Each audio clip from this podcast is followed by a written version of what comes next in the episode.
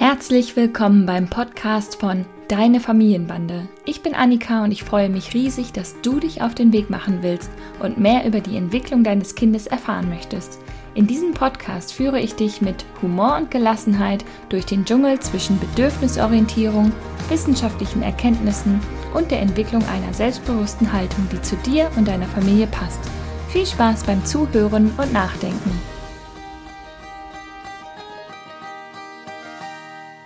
Herzlich willkommen zu einer neuen Folge des Deine Familienbande Podcast. Du glaubst nicht, was mir gerade passiert ist. Ich habe eine Folge in einem Rutsch durchgesprochen und habe dann gemerkt, dass das falsche Mikrofon angeschlossen war. Und diesen metallischen Tonfall will ich dir nicht antun, deshalb spreche ich es nochmal auf.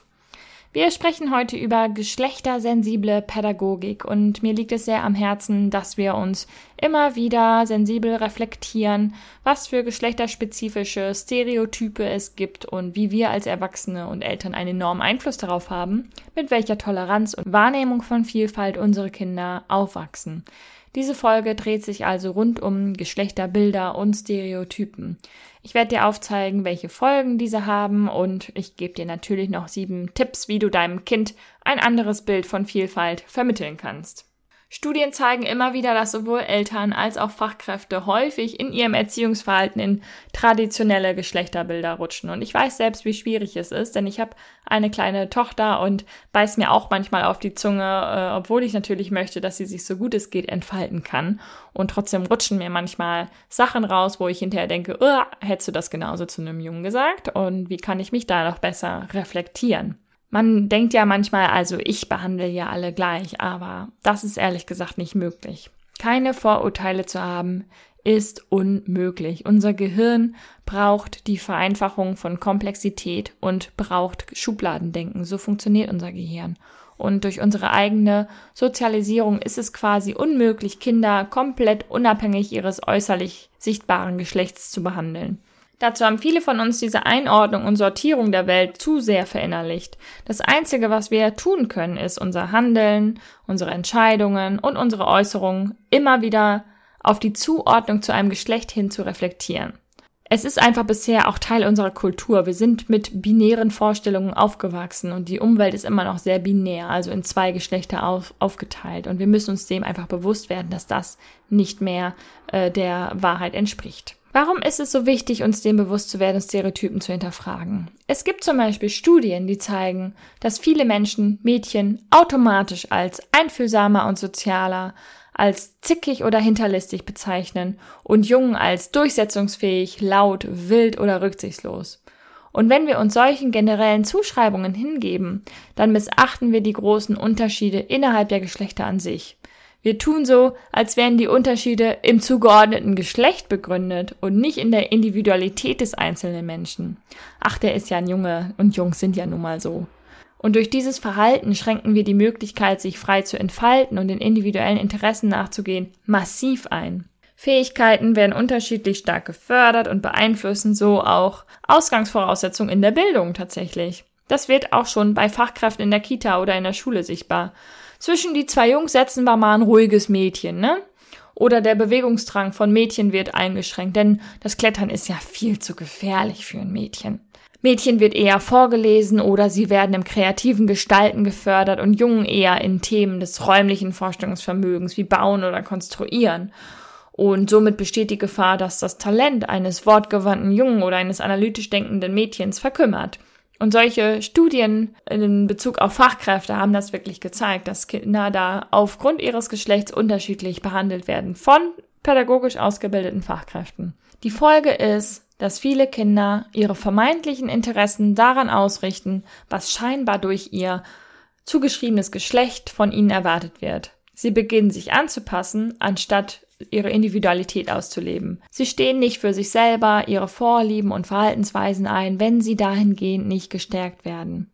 Um sich die Weltwirklichkeit anzueignen, probieren Kinder im Elementaralter, so wenn sie drei bis sechs Jahre alt sind, verschiedene Geschlechtsidentitäten aus und schlüpfen in verschiedene Rollen, ne? also wollen auch häufig mit dem jeweils anderen Geschlechtssymbolen experimentieren und äh, ne, also Kinder wollen dann zum Beispiel einen Rock tragen ähm, und je nachdem, welche Reaktionen Kinder darauf dann erhalten, entwickeln sie ihre Annahmen der Welt weiter. Es gibt Erwachsene, die dann aus Sorge oder aus Angst vor Mobbing die Individualität des Kindes in dieser Phase einschränken und die Kinder so verunsichern. Wenn zum Beispiel der kleine Junge ein rosa Tütü tragen möchte und auf der Straße damit spazieren geht und dann von jemandem die Reaktion kommt, was, du bist doch ein Junge, du bist doch kein Mädchen, wie sieht das denn aus? Dann wird er das vielleicht demnächst in seine Entscheidung, was er anziehen möchte, mit einfließen lassen. Und vielleicht hat jeder von euch auch den Wunsch, das Kind vor Mobbing und Hänseleien zu schützen. Und ich kann diese Sorge nachvollziehen, denn vielleicht hast du selber Hänseleien erlebt, möchtest dein Kind davor bewahren. Aber sollten wir nicht viel mehr mit anderen Fachkräften und Erwachsenen ins Gespräch gehen und zum Beispiel fragen, wie in der Kita mit dieser Thematik umgegangen wird oder wie mit Kindern, die hänseln, umgegangen wird. Wie kann man mit denen ins Gespräch gehen und darüber aufklären, dass es viele Facetten gibt, die in Ordnung sind Intoleranz sollte früh thematisiert werden und es sollte früh Empathie gefördert werden, denn das anders nicht gleich falsch bedeutet, betrifft ja nicht nur Jungs in Kleidern, sondern auch Menschen unterschiedlicher Herkunft, mit und ohne Behinderung, mit anderen Religionen etc. Andernfalls wird dein Kind für seinen Wunsch nach Individualität und freier Entfaltung bestraft und es lernt, ich bin nicht richtig mit dem, was ich mir wünsche oder was ich tun möchte. Das verinnerlicht das Kind in sein Selbstbild und das hat Auswirkungen auf das Selbstwertgefühl. Übrigens ist es ja auch komisch, dass eine Frau, die Maschinenbau studiert, gesellschaftlich oft mehr Anerkennung erhält als ein Mann, der eine Ausbildung zum Erzieher macht. Mädchen, die wild sind, erhalten erwiesermaßen mehr positiven Zuspruch als Jungs, die sensibel sind. Was bedeutet das? Geschlechtsstereotype schränken wie gesagt, die Entfaltungsmöglichkeiten des Kindes ein. Das haben wir bis hierher verstanden. Doch was passiert noch? Geschlechtstypische Eigenschaften werden unterschiedlich positiv oder negativ bewertet. Und wenn Jungen Verhaltensweisen zeigen, die einer eher weiblichen Symbolik zugeordnet werden, dann wird dieses Verhalten häufiger abgewertet, als wenn ein Mädchen sich eher jungenhaft verhält. So entsteht dann also eine unnötige Hierarchisierung der Geschlechtergruppen. Der weint wie ein Mädchen, wertet gleich schon mal automatisch einen Großteil der Menschheit allein durch die Zugehörigkeit zu einer Geschlechtergruppe ab. Jungen, die sich möglicherweise ein Kleid anziehen und Glitzernägel lackieren, begegnen häufiger sexistischen und homophoben Reaktionen dazu. Welche Angst steckt dahinter? Dass Jungs dadurch schwul werden? Die Annahme, dass eine sexuelle Orientierung durch eine Vorliebe für einen Kleidungsstil entsteht, ist ja echt einfach Quatsch. Und das Gleiche gilt natürlich auch für die Angst vor dem Schwulsein an sich. Was würde geschehen, wenn der Sohn homosexuell wäre? Es ist mir ein Rätsel, woher da Ängste kommen können. Ein passendes Zitat gibt es dazu auch von der Psychologin Diane Ehrensaft. Ich äh, erspare euch meine englische Aussprache und äh, übersetze es frei. Frauen gewinnen an Status und Ansehen, wenn sie sich in ein männerdominiertes Feld begeben, während Männer bei dem kleinsten Hauch von Weiblichkeit befleckt sind. Es ist privilegierter in der heutigen Gesellschaft, ein Mann zu sein. Wenn ein Junge sich wie ein Mädchen verhält, rüttelt es an den Grundfesten unseres inneren Fundaments, denn wieso sollte ernsthaft jemand zum schwachen Geschlecht gehören wollen? Kinder sind überall mit Stereotypen konfrontiert und entnehmen ihrer Lebenswelt tagtäglich Informationen über Geschlechtersymbolik. Welches Verhalten scheint typisch weiblich, typisch männlich zu sein und wie wird das bewertet? Kinder können übrigens Verallgemeinerungen zunächst nicht erkennen und bewerten das als Wirklichkeit und als Wahrheit und sie lernen, welches Verhalten anscheinend für ein Geschlecht normal ist. Daher ist auch bei uns Erwachsenen so häufig typisch männliches und typisch weibliches Verhalten im Denken verankert. Ich gebe euch mal ein Beispiel. Ihr seid möglicherweise ein sogenanntes heteronormatives Paar, also Mann und Frau, und ihr seid zu zweit im Homeoffice. Jetzt mal ganz ehrlich, wer von euch beginnt als erstes, sich um die Zubereitung des Mittagessens zu kümmern? Wer macht nebenbei nochmal schnell die Wäsche fertig? Vielleicht hat sich das in den letzten zwei Jahren Pandemie schon ein bisschen gebessert, aber ich unterstelle mal, dass dies bei den meisten Paaren die weiblich aufgewachsene Person sein wird. Solltet ihr nicht schon früh über die gerechte Aufteilung von Care und Erwerbsarbeit gesprochen haben? In beiden Personen ist wahrscheinlich sehr tief verankert, wer dafür eher zuständig ist, nebenbei, neben der Arbeit noch die Kinderbetreuung und den Haushalt zu machen.